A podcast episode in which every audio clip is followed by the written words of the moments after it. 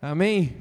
João capítulo 8, versículo 12, diz o seguinte: aí só um segundo, você já deve estar lendo aí, mas eu ainda não. João, Evangelho de João 8, 12. De novo, Jesus lhes falou, dizendo: Eu sou a luz do mundo. Quem me segue não andará nas trevas, pelo contrário, terá a luz da vida. Amém? Essas foram as palavras de Jesus. Amados, quando Moisés foi chamado por Deus, ele perguntou a Deus qual que era o nome de Deus. Quando as pessoas perguntassem para ele quem o enviou, Deus disse: Moisés, quando te perguntarem quem te enviou, diga que o eu sou te enviou. Amém? Eu sou, eu sou o que sou te enviou. Eu sou Deus, eu sou o poder, eu sou digno. Amados, Jesus, mais de 500 anos depois, muito mais de 500 anos depois, ele vem e num discurso para os fariseus, os religiosos da época, ele fala: Eu sou. Não é à toa. Amém? Não é por acaso. Então Jesus é um com o Pai, aquele que apareceu a Moisés e falou: Eu sou Jesus. É um com o Pai, está falando para aqueles que estão ouvindo o seu discurso: Eu sou. Pelo menos sete vezes Jesus fala eu sou no Evangelho de João.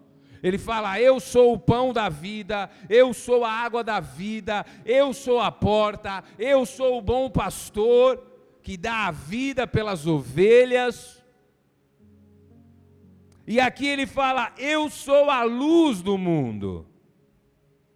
Queridos, nós vamos introduzir com esse versículo, amém? Amados, é óbvio, qualquer um de nós podemos afirmar isso categoricamente: o mundo necessita de luz. E aí, João, tudo bem? Vamos te ver, querido. Eu fiquei tão feliz que eu perdi o rumo aqui da pregação. Te amo, tamo junto. Então vamos lá, gente. O mundo necessita de luz. Qualquer um de nós podemos afirmar, e você, olhando a internet, olhando a TV, você pode afirmar sem errar que o mundo está em trevas, tanto no sentido moral quanto no sentido espiritual. E tem sido assim desde a queda do homem. Então, o que foi a queda do homem? Deus criou o homem. Amém? Criou o homem, depois criou a mulher para ajudá-lo, depois colocou-os no jardim e ali Deus encontrava com eles todos os dias, até o momento em que a incredulidade que gerou a desobediência rompeu esse relacionamento do homem com Deus. Amém? É isso que aconteceu e é por isso que depois desse fato, toda a humanidade está debaixo do pecado, até que venha um libertador e mude essa situação. O nome dele é Jesus. Amém? Em Romanos fala que Jesus é o segundo Adão. O primeiro falhou, mas o segundo veio restaurar. Então, desde que essa aliança foi quebrada, o mundo está em trevas, tanto moralmente quanto espiritualmente. Amados, no antigo Egito, na Grécia, em Roma, França, Alemanha, Inglaterra, em outros países que celebravam a modernidade, o intelecto, a notícia é a mesma. A maioria dos homens não vê e nem compreende o valor das suas almas. A maioria dos homens não consegue enxergar que eles estão aprisionados no pecado. A maioria dos homens não compreende compreende a verdadeira natureza de Deus e a realidade de que haverá um reino e ele será estabelecido. E por que que ninguém aí fora acredita nisso? Porque eles estão em trevas.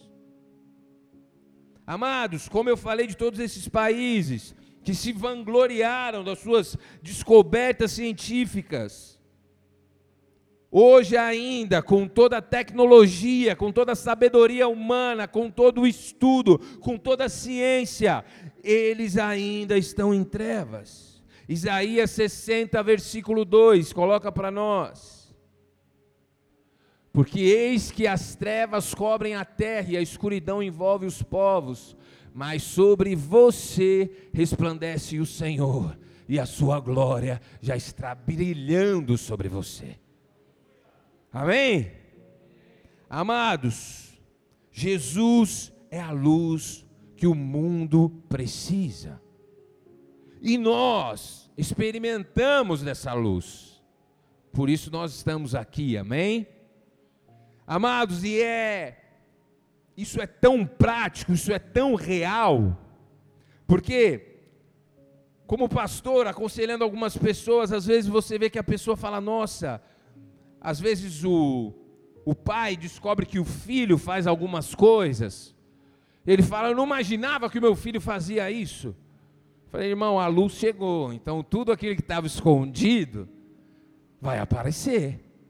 Então, quando você entra num quarto escuro, que você quer achar algo, a primeira coisa que você faz, você acende a luz. Então, não se assuste se você está começando a caminhar com Jesus e começar a aparecer coisas em você das quais você tem vergonha, porque a luz te encontrou. Isso é motivo de alegria, pode ser um motivo de tristeza naquele momento. Poxa, eu não sabia que era assim. Poxa, eu não sabia que o meu filho era assim. Não, eu não sabia que a minha esposa era assim. Queridos, o seu filho, a sua esposa, todo mundo que você ama é pecador. Amém? Ah, não, mas ele é tão lindo. Sim, não discordo. Um príncipe, mas pecador. Amém? Então, quando nós aceitamos Jesus, essa luz começa a entrar na nossa alma, começa a adentrar nos nossos corações, e aquilo que estava escondido começa a aparecer. E por que, que Jesus traz tudo à luz? Não é para nos envergonhar, porque a luz é o primeiro passo para identificar e depois tratar e depois curar. Numa cirurgia, não sei se você já deitou numa mesa de cirurgia, tem uma luz enorme que eles colocam no seu rosto, você não vê mais nada. E é mais ou menos isso que Jesus faz conosco quando nós nos achegamos a Ele, quando nós respondemos sim ao chamado da graça. Ele coloca essa luz, ele fala: Vamos ver o que tem aqui. Hum, tem falta de perdão, tem rancor, tem orgulho, mas calma, você já está comigo, eu te amo, você é meu filho, eu vou transformar você. Amém? Ele é a luz que ilumina o mundo. Ele é a luz que o mundo precisa, ele é a luz que nós precisamos diariamente. Amém? Amados, Jesus é a única solução para esse tipo de situação. Que situação é essa? Trevas. Amados, não tem como caminhar com Jesus e andar em trevas ao mesmo tempo. É a mesma coisa de você acender uma luz enorme e falar, eu estou no escuro. É impossível. Você pegar um refletor enorme, colocar em cima da sua cabeça e falar, não, eu quero andar em trevas. Então você vai ter que soltar a luz. Porque se você anda na luz, se você anda com a luz em você, não tem como você andar em trevas. Mas, pastor, tem algumas coisas que ainda estão escondidas, querido. Deus é misericordioso. E ao tempo dele, ele vai trazer a luz. Amém? Ninguém passa em branco com Jesus. Se você quiser fazer prova disso, fique à vontade. Vai chegar o um momento em que a situação vai estar na mesa, e ele vai estar na mesa e ele vai falar isso daqui. E esse pecado que você escondeu de todo mundo, filho. Eu não te falei que eu sou o libertador, que eu te liberto, que eu sou aquele que te liberto verdadeiramente. Amados, nós precisamos entender que Jesus é a luz que nos ilumina e vai iluminar todas as áreas das nossas vidas. Se há alguma área da sua vida que está em trevas, corra para Jesus. Fala, Jesus, isso aqui não está legal. Isso aqui, se a minha esposa descobrir, ela me mata. Jesus, se o meu esposo descobrir, ele vai ter um infarto. Aleluia. É isso. Mas, pastor, é difícil. Peça a Deus sabedoria. Amados, muitas vezes Deus nos chama para esse lugar de luz. E muitas vezes nós rejeitamos, porque Jesus ele falou assim: os homens não quiseram a luz, porque a luz revelam as suas obras, as suas obras mais secretas, aquilo que você faz que ninguém sabe, os seus segredos mais vergonhosos, Jesus trará à luz. Como assim, pastor? É. Ele é misericordioso e Ele está nos chamando para esse lugar. Quando nós corremos para os pés do Senhor, nos arrependemos, falamos, Jesus me ajuda. Nós estamos trazendo luz para a situação. Amados, Jesus ele diz na sua palavra que nada ficará oculto. Mas nós não atentamos para essa palavra. Ah, não, não quero tratar disso, não, não quero falar disso, eu vou esconder. Em algum momento, alguma situação vai trazer isso à tona. Quem está entendendo o que eu estou dizendo aqui?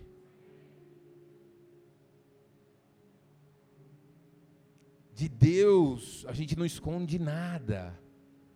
E amados, se agora é um conselho do pastor de vocês. Não espere que o Senhor exponha o seu pecado para que outros saibam. Se ainda assim for, se ele expôs e você está envergonhado, não desista de caminhar com o Senhor.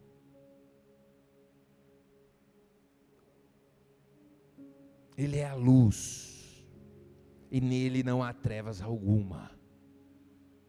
Ou seja, não dá para andar com o Senhor Jesus verdadeiramente e esconder coisas. Quem está entendendo? Amados, anos de caminhada com o Senhor eu tenho provado e visto isso. Algumas pessoas você chega e você fala, e aí, irmão, está tudo bem? Ou oh, estou cheio do óleo, cheio do Espírito. Você fala, tudo bem, eu acredito. Se você me falar, eu acredito em você, querido. Ah, isso se eu estiver mentindo, isso é um problema seu com o Senhor. E eu me lembro de uma história, eu nem, isso não está na palavra, mas é um exemplo. Eu cheguei, eu era líder de célula, e aí eu comecei a cuidar de um casal, e eu perguntava para esse rapaz, querido, tá tudo bem com você? Tô bem, pastor. Essa noite foi adoração lá em casa, o Espírito Santo veio, os anjos desceram, tive visões. Falei, nossa, que bênção. E a gente ficou um ano inteiro, e eu sempre mandando mensagem, perguntando se estava tudo bem. E ele nunca teve coragem de pedir ajuda. Até o dia em que a esposa dele encontrou conversas dele na rede social com outra mulher. E eu falei, poxa, ele podia ter pedido ajuda. Ele não pediu. Enfim, resumindo, esse testemunho.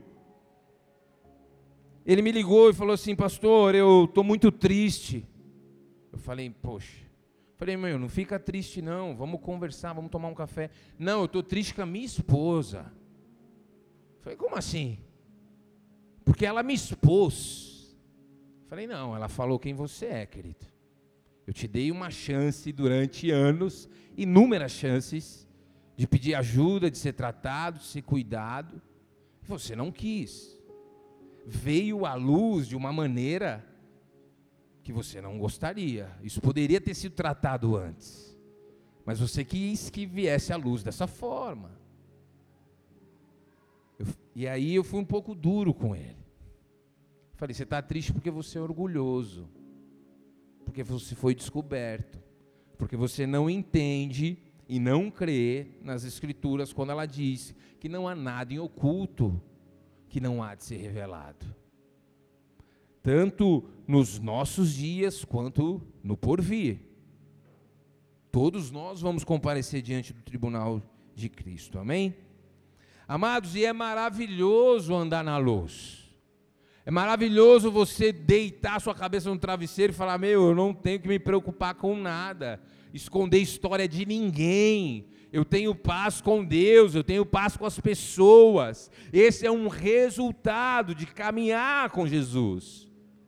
Andar na luz é a melhor coisa que existe. Você sabe onde você está pisando, você não vai tropeçar, porque Ele ilumina você, Ele ilumina o seu caminho. Como é maravilhoso, amados, é maravilhoso. Você deita e dorme que ronca, sabe? Aquela coisa maravilhosa, tranquilo, sem preocupação, sem ficar trocando a senha do celular para que alguém descubra alguma coisa errada. Deus já viu o que você está fazendo, mano. Deus sabe o que você manda nas mensagens para as pessoas nas redes sociais. Ah, mas eu, eu mando isso, eu não teria coragem de mandar para o pastor, mas Deus está vendo. Nada está oculto diante dos olhos do Senhor. Deus vê quando você manda um nude para aquela pessoa que você quer ter relação sexual com ela. E depois vem aqui, ah, Jesus, eu te amo. Ah, eu estou esperando as suas promessas. Tá nada. Mentira. Deus vê a mensagem que você manda, tentando aliciar a pessoa para se deitar com ela. Nem é para ter algo sério na presença do Senhor.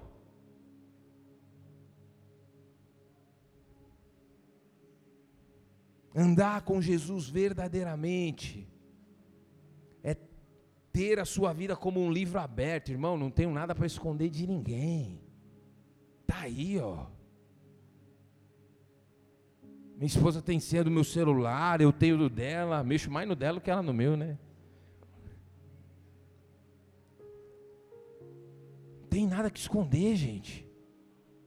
Isso é andar com Jesus, isso é, isso é paz. Amém? 1 João, capítulo 1, não precisa abrir. Fala: se andamos na luz como Ele na luz está, nós temos comunhão com o corpo. Então não é possível você andar na luz e falar assim: olha, eu sou igreja e vou ficar em casa, eu não quero me envolver com as pessoas. Porque João capítulo 1 fala que se eu ando na luz como ele está na luz, eu tenho comunhão com quem? Com o corpo. E o seu sangue nos purifica de todo o pecado. Você pode ver a pessoa que fala: Não, eu quero dar um tempo da igreja. Eu quero caminhar sozinho, eu e Deus. Não sabe o que está falando. Provavelmente ela quer andar em trevas. E não tem coragem de admitir. Ou talvez ela nem entendeu que Satanás está levando ela para esse lugar. Olha para quem está do seu lado e fala assim: Eu preciso de você. E você precisa de mim. Amém? Há poder na comunhão. Se nós andamos na luz, nós temos que andar uns com os outros. É quase que é perceptível quando você vê as pessoas que andam em comunhão, como elas começam a ser limpas, começam a ser transformadas numa velocidade maior do que aqueles que querem se isolar.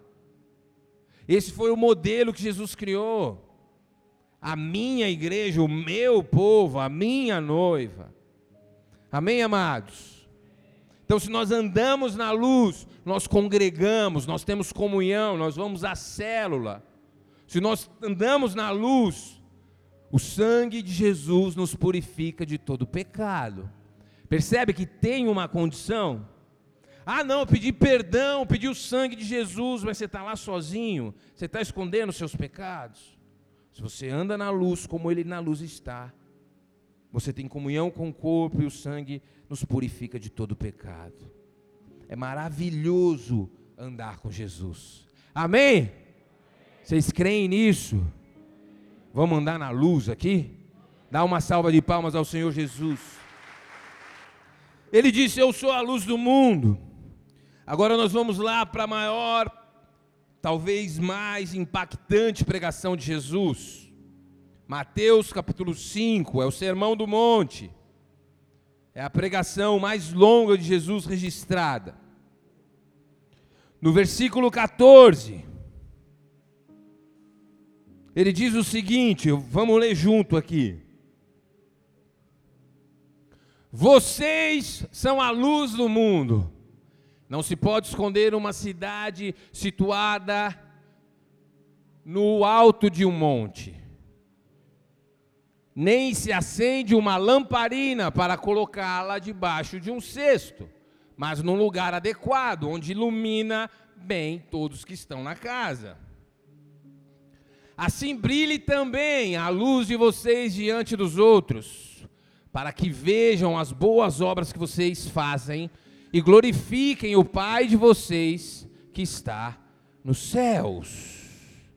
Então Jesus ele fala: "Eu sou a luz do mundo", mas depois dele caminhar com seus discípulos, ele fala: "Vocês agora são a luz do mundo".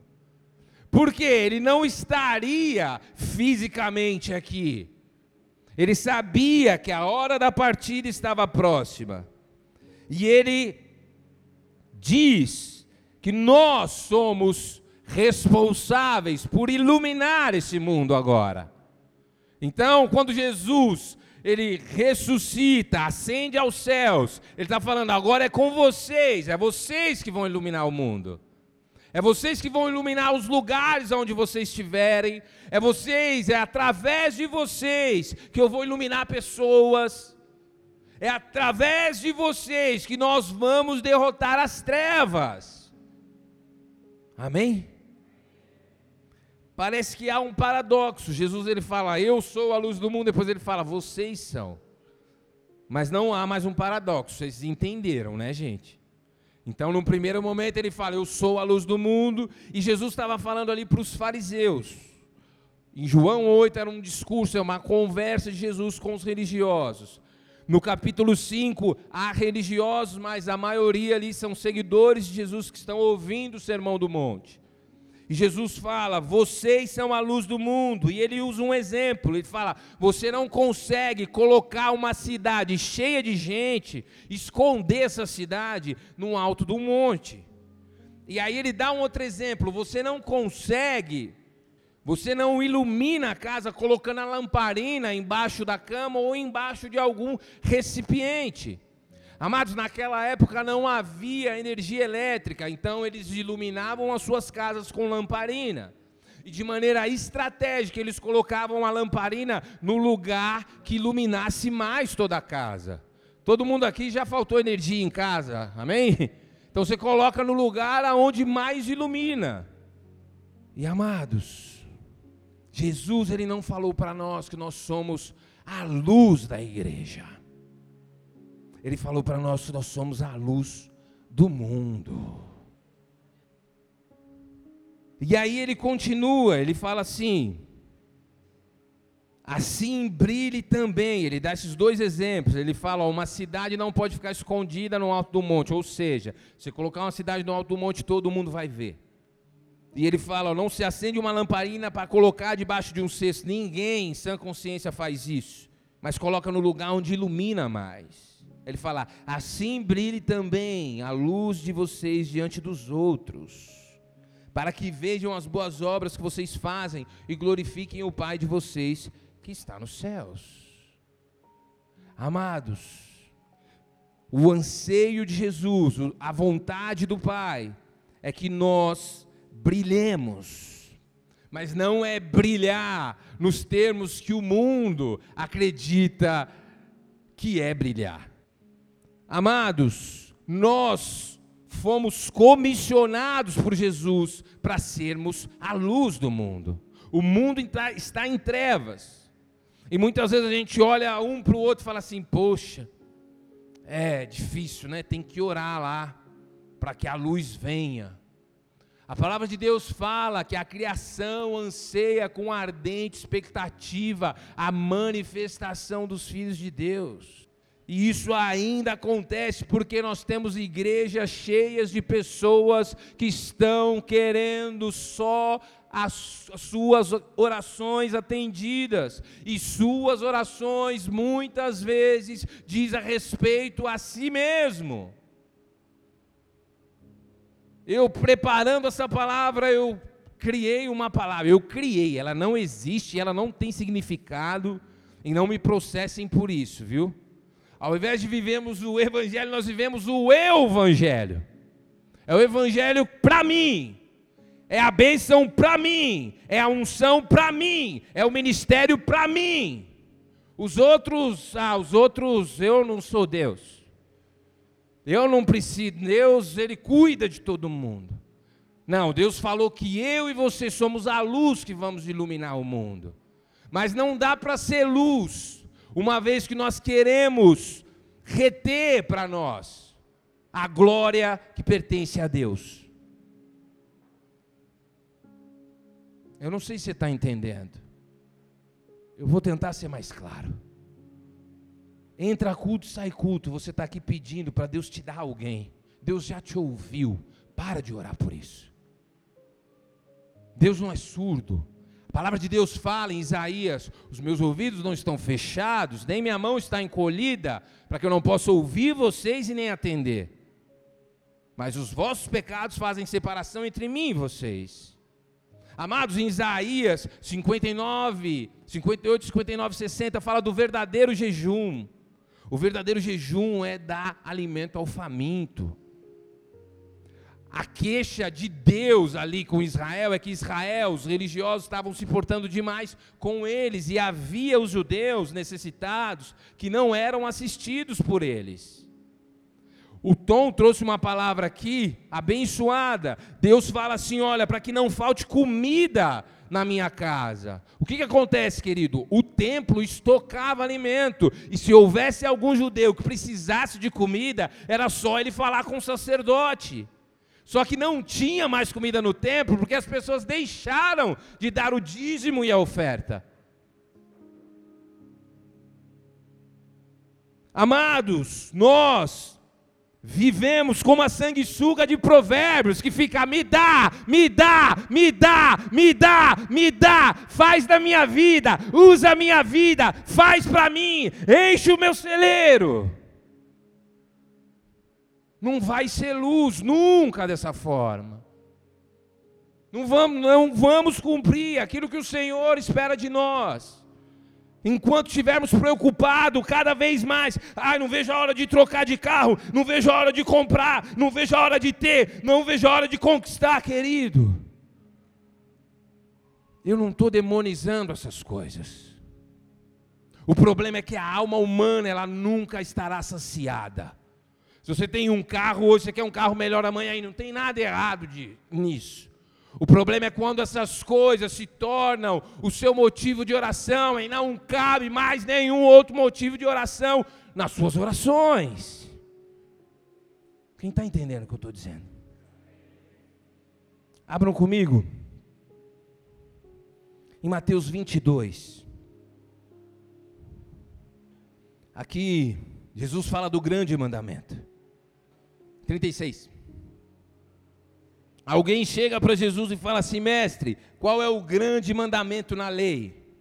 Jesus respondeu: Ame o Senhor seu Deus de todo o seu coração, de toda a sua alma, de todo o seu entendimento. Este é o grande e primeiro mandamento. E o segundo é semelhante, ou seja, igual a esse. Ame o seu próximo como, vo como você ama a si mesmo. Destes dois mandamentos depende a lei e os profetas. Amados, Deus ele não está esperando você se tornar alguém perfeito, sem problemas, para começar a ser luz do mundo. Deus está esperando a igreja se atentar para o segundo mandamento. Não é sobre mim, é sobre Jesus. Não é somente sobre mim, é sobre o outro. Amados, 1 João fala que se eu falo que amo a Deus, mas não amo o meu irmão, eu estou mentindo. E por que, que a gente não está nem aí para quem está indo para o inferno, irmão? E por que, que a gente está preocupado somente com as nossas coisas? Eu não estou falando que você não tem que se preocupar. Ontem, a pastora trouxe uma palavra linda aqui sobre esperar no Senhor, as promessas do Senhor. Deus tem promessas para nós. Amém? Mas muitas promessas de Deus já se cumpriram na sua vida, querido. Tem pessoas que não têm esperança no mundo. Abram comigo em 2 Timóteo, capítulo 3, versículo 2. Conselhos do apóstolo para Timóteo antes da partida dele. Ele fala assim: Olha, Timóteo, toma cuidado, pois os seres humanos serão egoístas avarentos, orgulhosos, arrogantes, blasfemadores, desobedientes aos pais, ingratos, ímpios. Mas só essa primeira parte, só a primeira parte. Paulo fala: olha, Timóteo, toma cuidado, pois os seres humanos serão egoístas. Em outras versões fala amantes de si mesmo. Nós levamos muito a sério quando Jesus fala assim como vocês amam a si mesmo. Ah, eu tenho que amar a mim mesmo. Então me amo muito, porque todas as minhas orações estão preocupadas somente com os meus problemas. Posso ir além, queridos? Posso não? Amados, enquanto nós estivermos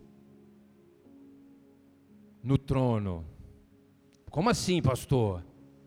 Quando você só pensa nas suas coisas, quando você só pede para você, quando você está preocupado demasiadamente com coisas boas, gente, ministério, por exemplo, coisas espirituais, você fala, não, meu ministério.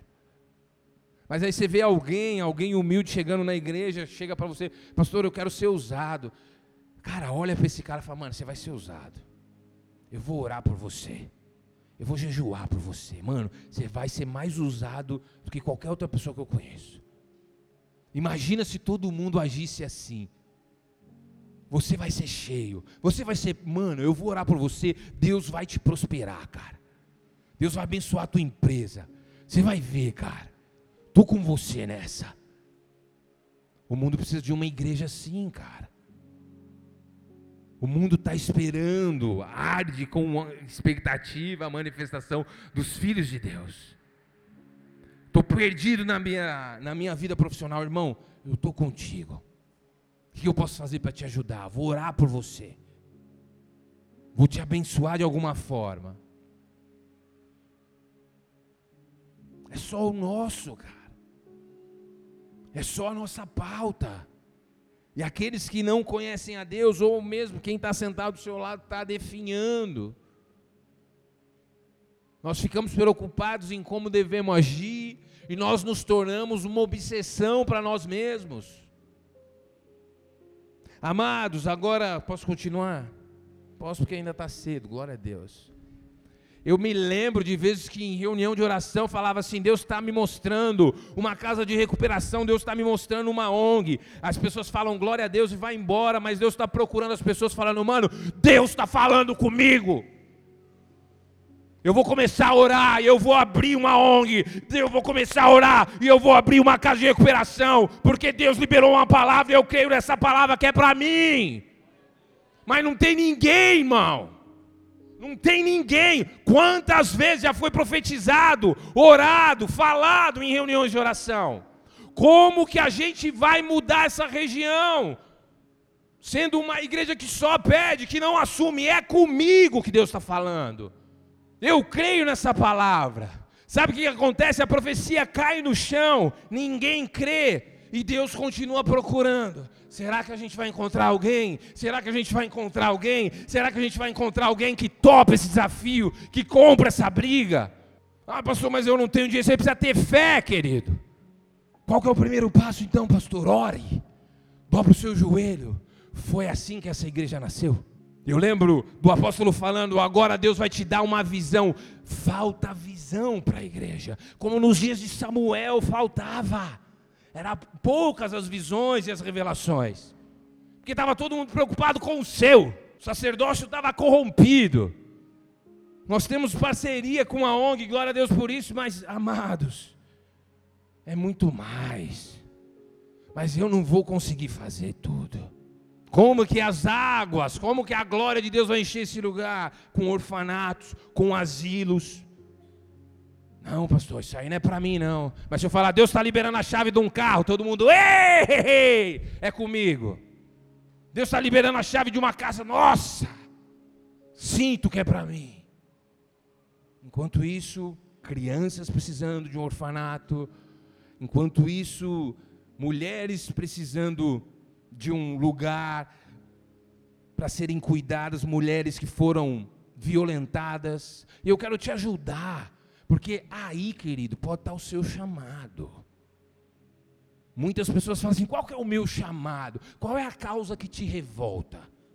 Qual é a causa que você fala, meu Deus, eu não aceito isso? Primeira coisa que você vai fazer é pegar essa causa e falar: Senhor, o que, que eu tenho que fazer? Eu não tenho condições, eu não vejo para onde ir, eu não tenho, não tenho nem como, sei lá, imprimir os folhetos para começar a falar disso. O que te, que te deixa indignado é um mundo em trevas que não conhece o Evangelho? Talvez o seu chamado agora é evangelizar, é falar do amor de Deus.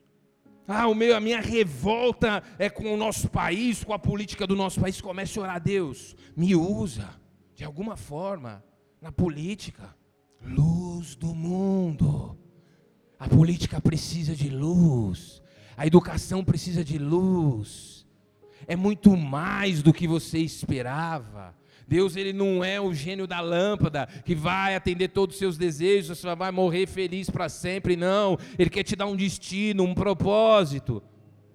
Mas você quer trocar esse algo grandioso, eterno, por um copo d'água. É mais, irmão. É mais. É luz do mundo, somos nós. Somos nós que carregamos a luz. Somos nós. Mas, pastor, eu nem li a Bíblia inteira direito. Não tem problema. Continua lendo. Não espere o momento certo. Só creia e seja usado por Deus. Pastor, e as minhas coisas? Buscai primeiro o reino de Deus e a sua justiça, e as demais coisas serão acrescentadas. Você crê nisso? Dá uma salva de palmas ao Senhor.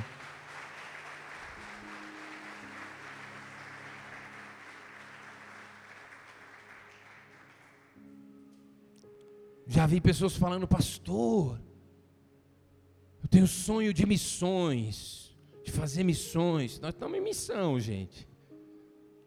Amém? Mas se é um sonho mesmo, coloque em oração. Começa a semear na vida daqueles que já estão no campo. Ah, pastor, eu não tenho dinheiro. Tem sim, mano. O dinheiro da pizza aparece quando precisa. Amém? O dinheiro do hambúrguer aparece quando precisa. Tem homens que ouvem esse chamado, Deus, eu creio que fui chamado para determinada região. Ele ora, ele é abençoado, ele é enviado por uma igreja e ele deixa a profissão, deixa a família e vai.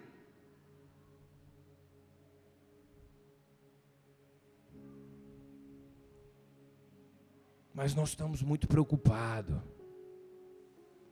Nós estamos muito preocupados com o aumento do templo isso Deus, Deus ele não pede para a gente se preocupar com isso. deixa comigo. O que eu quero que vocês façam é que vocês sejam luz. Aonde vocês estiverem, aonde vocês forem. Falta tempo, querido, para falar de Martin Luther King, Madre Teresa e tantos outros que acreditaram em Jesus. Quem acredita em Jesus aqui, levanta a mão. Jesus disse: Aquele que perder a sua vida por amor a mim, esse a encontrará. Mas aquele que quiser achar sua vida, esse a perderá. Muitas vezes nós entramos para a igreja e nós tornamos os nossos desejos, nós só transferimos, trazemos aqui para dentro. Amados, não foi por acaso o Senhor te trouxe aqui nessa noite. Ele quer colocar um anel no seu dedo, como diz a canção, colocar uma sandália nos seus pés e falar: vai. Aquilo que te revolta pode ser o seu chamado. Amados, eu li um livro de um pastor escritor que eu admiro. Deus, ele não sabia escrever. Ele foi muito mal na escola. E ele escreveu um livro e esse livro Deus pediu para ele escrever. Em oração Deus falou: "Comece a escrever". E ele escreveu o livro Louco Amor, Francis Chan. Ele escreveu esse livro sem nenhuma pretensão. Falou: ó, Deus pediu.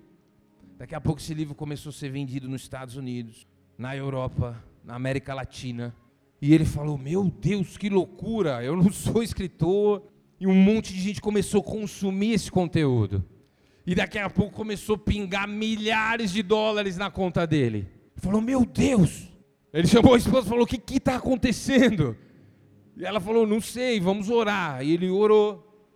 E Deus falou assim: Olha, todo recurso, você não vai ficar com nenhum real. Quando ele anunciou isso para alguns amigos da igreja, eles falaram: Não, pastor, mas você tem que cuidar de você. Não, que absurdo. Começou a escandalizar a própria igreja. Não, mas você tem que pensar na sua família. Vocês estão me ouvindo? Vocês estão aqui?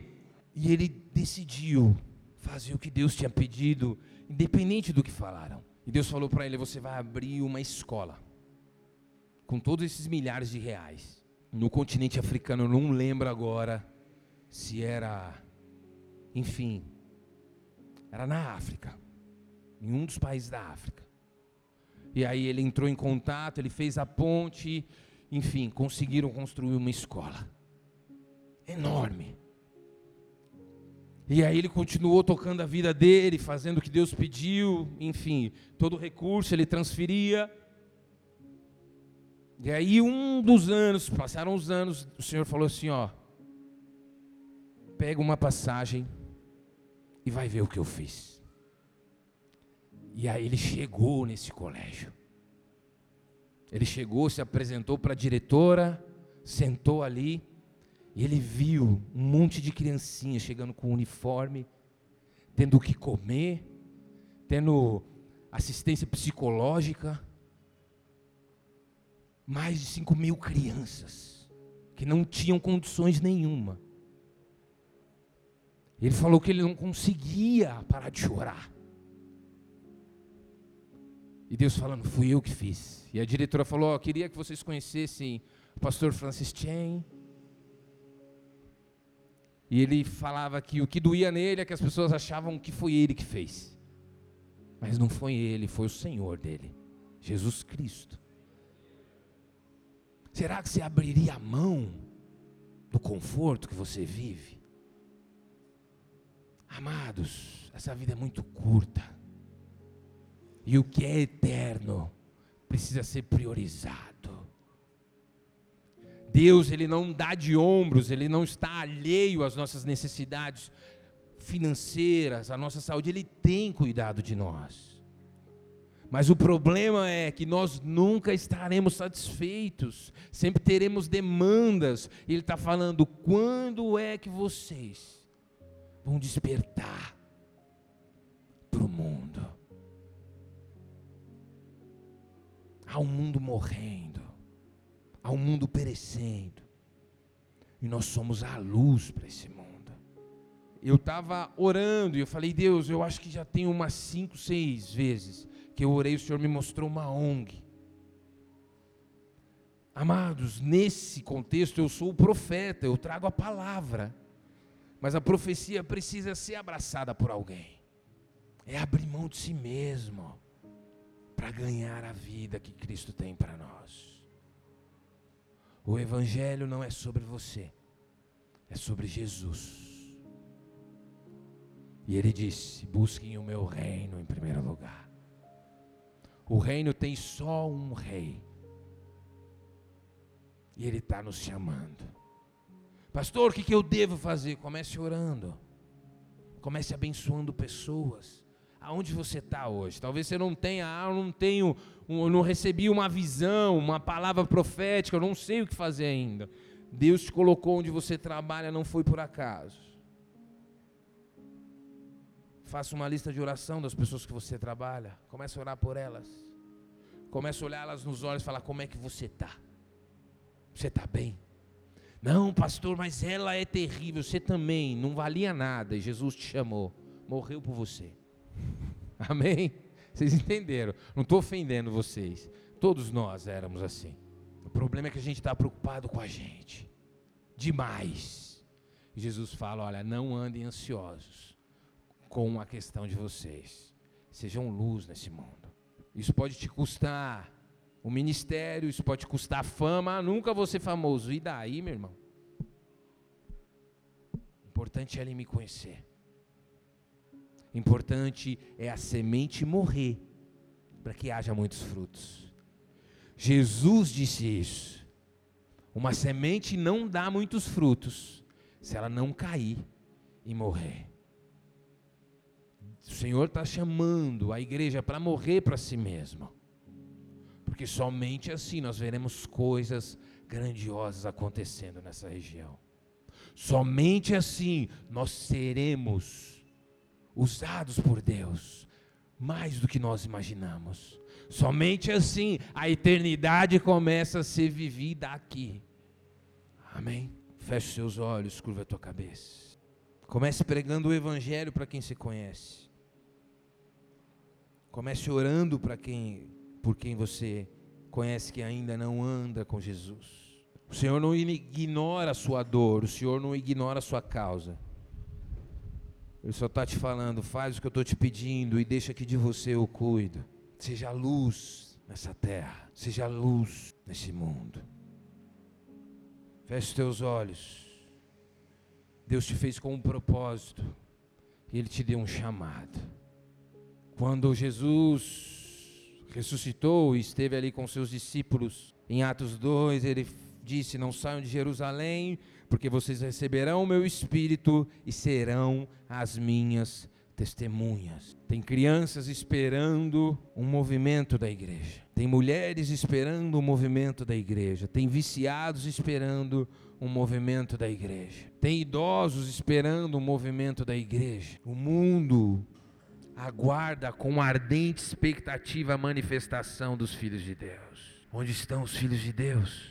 Comece a orar, Senhor, qual que é o meu chamado? Se é o seu caso, amado, Deus ele não te colocou num bom emprego à toa. Ele não te deu um, um bom salário somente para que você tenha um alto limite no seu cartão de crédito. Deus ele não quer te abençoar profissionalmente somente para mostrar, para você mostrar, olha como eu sou diferente, olha como eu sou abençoado, não.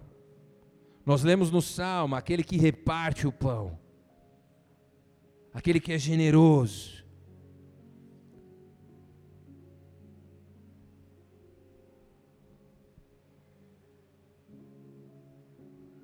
Aquele que ouve a voz de Deus. O que Deus coloca na sua mão não é só para você. Comece a orar, Senhor, o que, que eu tenho que fazer com isso? Comece a pedir perdão, perdão, Deus. Eu quero ir além, eu quero ser luz nesse mundo. Eu vou dar esse tempo para você orar.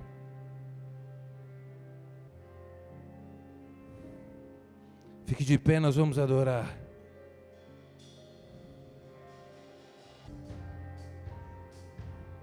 Somos a família Bola de Neve Capão Redondo. Estamos muito felizes de você ter chegado até o final dessa mensagem. Nos ajude espalhando as boas novas de Cristo, compartilhando o link dessa pregação para o máximo de pessoas que você conseguir. Te convidamos também a estar junto conosco nos nossos cultos presenciais, que acontecem todos os domingos, às 19 horas da noite, e todas as quintas, às 8 horas da noite. Que Deus te abençoe e vencer família!